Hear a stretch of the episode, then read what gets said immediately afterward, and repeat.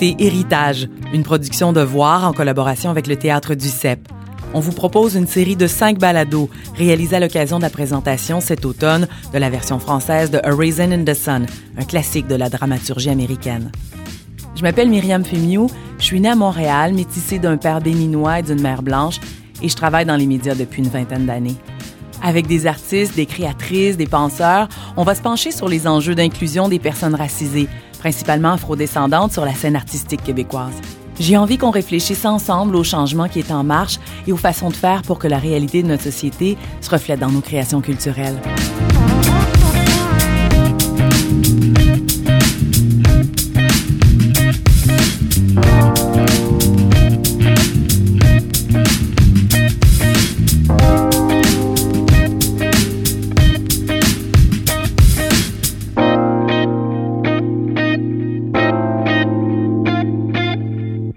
À Toronto, c'est définitivement, euh, c'est encore un sujet, c'est certain, mais la conversation s'est vraiment démarrée il y a 15-20 ans. Et euh, je dirais que maintenant, ça serait impossible d'annoncer une saison théâtrale dans un des grands théâtres à Toronto sans que la moitié des créateurs viennent de la diversité culturelle. Euh, il y a eu un moment, il y a deux, trois années, avec Canadian Stage, qui est un des grands théâtres, qui, euh, qui avait annoncé sa saison, puis le hashtag Can est sorti en 20 minutes parce qu'il n'y avait vraiment pas assez de créateurs. Alors, le, le, c'est attendu maintenant que, que les saisons théâtrales abordent cette question, mais il y a quelque chose de particulier ici, puis c'est l'idée d'une culture aussi qui qui euh, qui pas dans la majorité déjà. Mm-hmm. C'est une culture qui s'est battue pour euh, sa place, qui euh, qui doit se défendre, qui doit défendre sa langue. Alors, l'idée est un peu différente. On peut pas juste simplement dire, OK, on ouvre les portes puis tout le monde est bienvenu. L'art, en particulier le théâtre, est un des grands véhicules pour l'identité québécoise, qui est en train de changer puis qui doit rapidement s'adapter à la réalité autour de nous. Mais, mais on comprend pourquoi, des fois, l'idée d'une identité est protégée ou défendue. Il y a tellement de choses dans ce que vient de dire le directeur de l'École nationale de théâtre, Gideon Arthurs. Dans un contexte où les inégalités raciales perdurent dans la société et dans le milieu des arts, quand peu de parents immigrants ont incité leurs jeunes à se diriger vers les métiers de la culture, que les artistes issus des communautés culturelles ont peut-être pas assez pris le devant de la scène, qu'une partie du public racisé ne s'est pas senti invité et s'est tournée vers la culture américaine, et qu'une scène dite ethnique s'est formée en parallèle, en 2019, le Québec accuse un retard flagrant sur Toronto et Hollywood au plan artistique, économique et sociologique. Dans l'épisode 4, le cas Québec. Il y a plusieurs facteurs qui expliquent tout ça, dont un contesté par certains est loin d'être propre au Québec. Le racisme systémique fait peur. Peut-être qu'il faut justement le regarder en pleine face pour qu'il s'éloigne. Marie-Lou Craft, autrice et conseillère dramaturgique. Je pense qu'il y a quand même un, une incompréhension de qu'est-ce que c'est que le racisme systémique. On pense que le racisme, c'est quelque chose qui est très conscient, euh, qui est une action volontaire et haineuse. Donc, euh, je suis raciste si je suis mal intentionnée et que je décide volontairement que je déteste toutes ces personnes-là et que je les mets dans le même panier. Alors que c'est plus complexe que ça. C'est vraiment un système qui a fait en sorte que certaines personnes sont systématiquement défavorisées. Euh, on a une histoire, une histoire hyper complexe euh, en Amérique euh, c'est un territoire qui a été colonisé, euh, c'est les Européens qui sont venus euh, s'établir et il y a toutes sortes de, rapports tendus entre les gens nécessairement. Puis les différentes vagues de migration, d'immigration ont fait en sorte que le portrait de la société change de plus en plus. Mais on a quand même fondé une société sur des bases où certaines personnes étaient plus représentées que d'autres, certaines personnes bénéficiaient plus que d'autres de certaines lois, du système qui a été mis en place. Puis on a encore des traces de ça maintenant. On a encore des traces de, de, de l'époque de l'esclavagisme, par exemple. Les personnes noires étaient vraiment traitées différemment, perçues différemment. Finalement, il y a une différence entre les gens et le système. Le combat n'est pas contre des individus, c'est vraiment contre un concept général d'ignorance. Puis je pense que dans, si, dans ce terrain, dans ce trait de pensée-là, si on se dit que nous sommes des artistes qui, qui se doivent de, de dire des histoires avec l'objectif de d'évincer certaines ignorances, on peut se permettre d'avoir beaucoup plus de compréhension pour ce qui est en train d'essayer de se faire. Le metteur en scène d'héritage, Mike Payette, illustre bien cette réalité. Je trouve que les, you know, les, les, les Noirs et les Blancs, les, beaucoup, toutes les cultures, on veut parler. we are talking. We're, we're chilling. We're, you know, we're together. We're... Uh, in, you know, in Montreal, for the most part, we can, we're all getting along just fine. you know, on peut partager la même environnement. Nous sommes pas dans les années 1050 de, de, de Raising in the Sun. You know, c'est, c'est différent. Um, and uh, la société n'est pas si mal que, que, que, que peut-être euh, c'est, euh, comment c'est représenté mais le, le, défi des institutions est qu'ils sont créés um, dans une... Euh, surtout, pas tout, ils sont créés dans la mentalité de, ou avec l'idée de colonialisme. Le colonialisme une autre notion qu'on n'aime pas aborder, mais qui fait partie de notre inconscient collectif et qui a réprimé pendant des siècles le droit de certains peuples à disposer d'eux-mêmes et aujourd'hui fait en sorte que perdure une relation inégalitaire. Prêt pour une autre explication délicate? La protection de la langue française. Mais euh, en fait, j'ai l'impression qu'il y a eu plusieurs combats dans le théâtre. si on regarde par exemple la cause homosexuel, gay, le Québec est en avance aux États-Unis. Euh, là, il y a des pièces qui parlent de ce thème-là aux États-Unis, mais au Québec, c'était dans les années 70-80, on en parlait beaucoup, et c'était tabou quand même dans un autre secteur. Alors que la diversité était à l'avant-plan aux États-Unis, ici, elle a eu un retard. Donc, on a eu d'autres combats qu'on a menés, puis souvent, ce qu'on entend, ben, c'est la défense de la langue française. C'est ça qui a fait que, que, qui le combat de plusieurs personnes. Après ça, pour défendre n'importe quoi, il vaut mieux avoir plusieurs alliés et être plusieurs à le faire.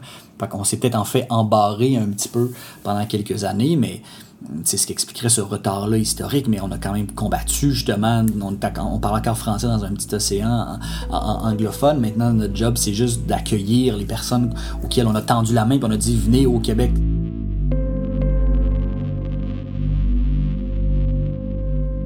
Le rôle des arts dans la vie du citoyen est complètement différent dans le contexte anglophone et francophone. Euh, le contexte francophone, les arts font partie de notre concept d'une identité commune, font partie de notre défense d'une langue, font partie d'une histoire qui est très connue, partagée, euh, je mets ça entre guillemets peut-être. Mais, mais je dirais, et il y a du monde qui ne serait pas d'accord avec moi, mais je dirais que les arts traditionnels, comme le théâtre en particulier, euh, dans le milieu anglophone, sont plus marginales, font moins partie de, cette idée d'une culture générale. Euh, c'est vraiment euh, peut-être des formes qui sont associées avec certaines communautés plus, plus clairement. Tu sais, les publics à Toronto sont très assez homogènes, assez âgés, viennent d'un certain moment dans l'histoire canadienne, mais ça n'a pas joué un rôle dans l'évolution de l'identité anglophone autant qu'ici. Est-ce qu'en mettant principalement la langue et l'identité québécoise au cœur de nos préoccupations, on n'aurait pas failli à inclure les nouveaux arrivants et perdu des alliés au fil des décennies? L'acteur Patrick Emmanuel Abelard.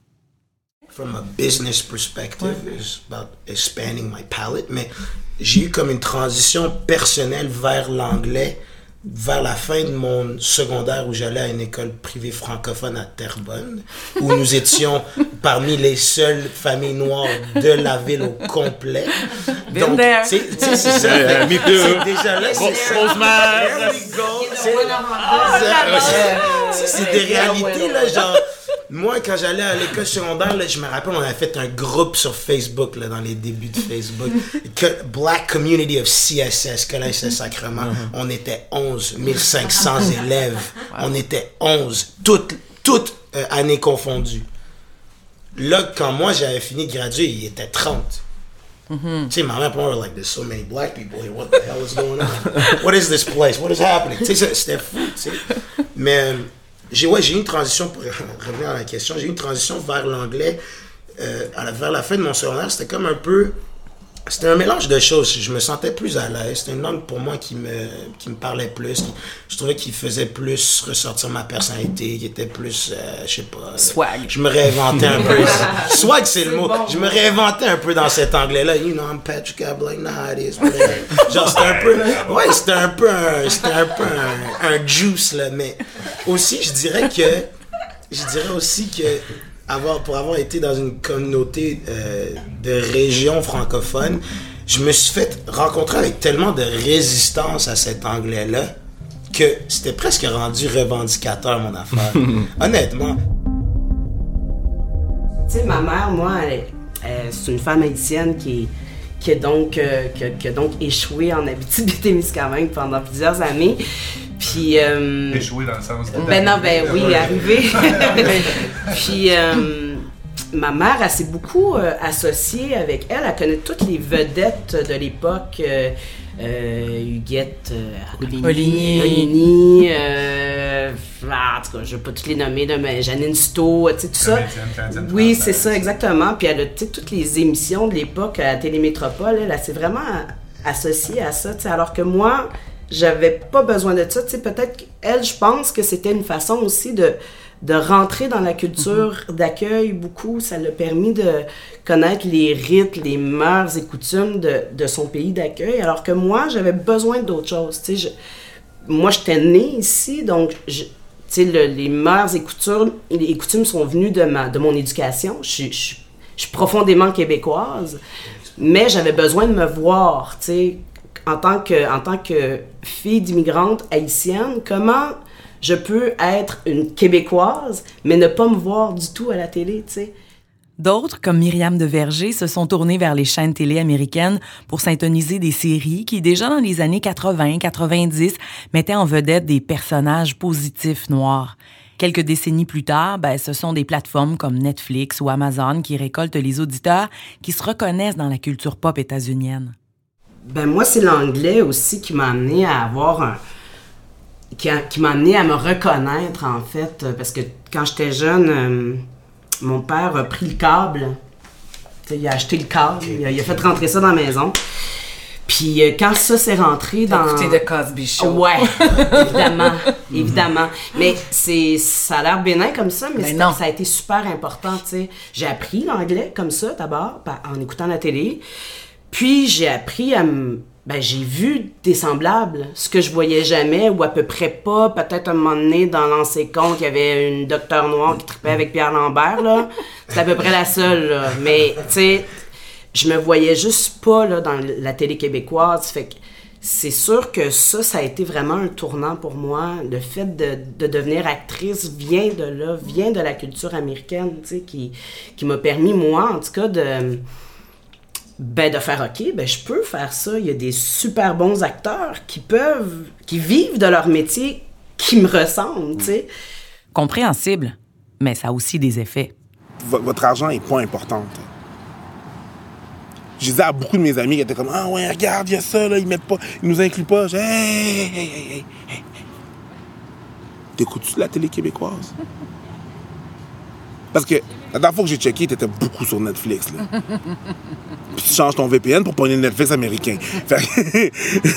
Est-ce que t'écoutes la télévision? Non. Ben, ils n'ont pas besoin de t'écouter.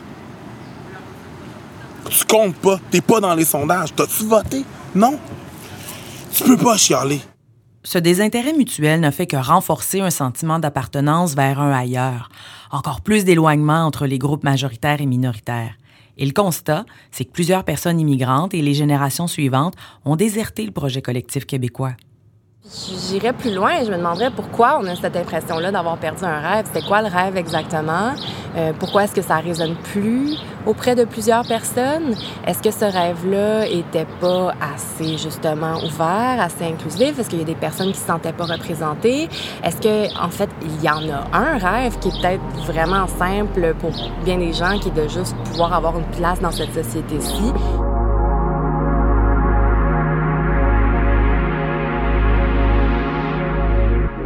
Qu'est-ce que vous pensez que vous avez à gagner en déménageant dans un endroit où vous n'êtes pas les bienvenus et où il y a des gens qui pourraient vraiment le prendre mal quand ils vont sentir que leur façon de vivre et tout ce qu'ils ont bâti sont menacés?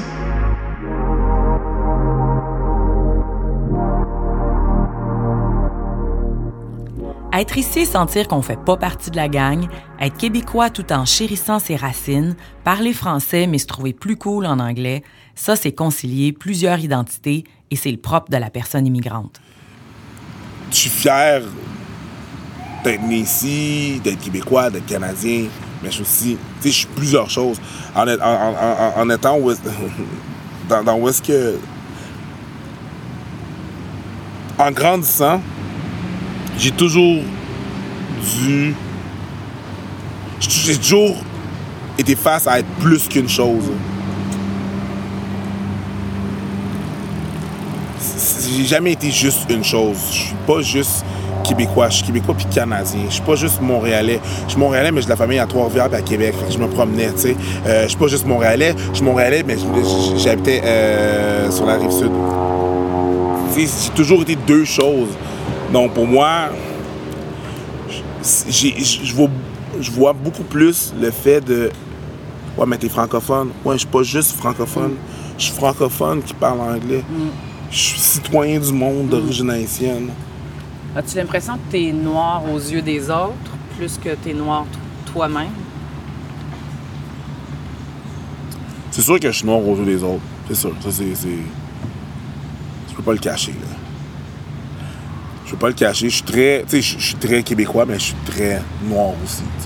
Le défi des identités multiples, c'est de devenir réellement citoyenne, citoyen, dans le sens de faire partie de la cité, alors que le regard de l'autre nous ramène continuellement à notre différence. On ne me laisse pas faire partie de la, de la norme parce que je suis toujours identifiée comme la diversité, l'autre, euh, cette l'autre réalité. Mais cette réalité, cette autre, justement, on ne prend jamais la place de vraiment la décrire, puis de la rencontrer, dans sa complexité, dans son ensemble, dans son tout, pour qu'on sache réellement qui on est. Tu comprends ce que je veux dire? Puis ça fait en sorte que même nous, à chaque fois qu'on nous donne le droit de parole, on se pose nous-mêmes cette question à savoir quelle position est-ce qu'on va prendre. Je viens de faire le show de la Saint-Jean, par exemple, tu comprends? Je me la suis posé la question, mais tellement en dedans de moi, je fais quoi? Est-ce que est-ce que je fais un statement où j'arrive et, euh, et, je rends honneur à mes ancêtres, puis je monte, avec des danseuses ancestrales et tout, etc.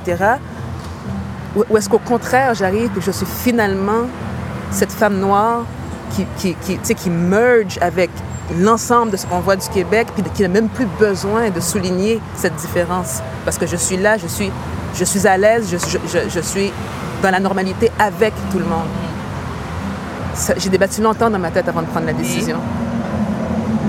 Finalement, j'ai décidé de, de, commencer à, habiter ce que, ce, qui, ce que je voudrais qu'il soit vu. Fait que j'ai pas, j'ai pas, j'ai pas fait la parenthèse haïtienne du show. Je suis arrivée en tant que femme noire, j'ai fait des tunes québécoises avec tous les Québécois.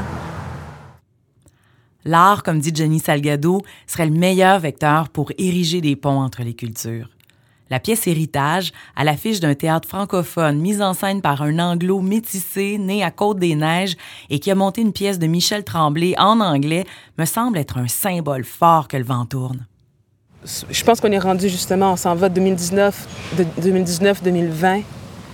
Euh, grand moment de transition historique, euh, même au niveau de la politique et tout beaucoup de choses qui brassent, beaucoup de prises de position, beaucoup de, de, de, de, mouvements sociaux où les gens sont prêts à crier OK, c'est assez, on est, on, est, on est dû pour un changement.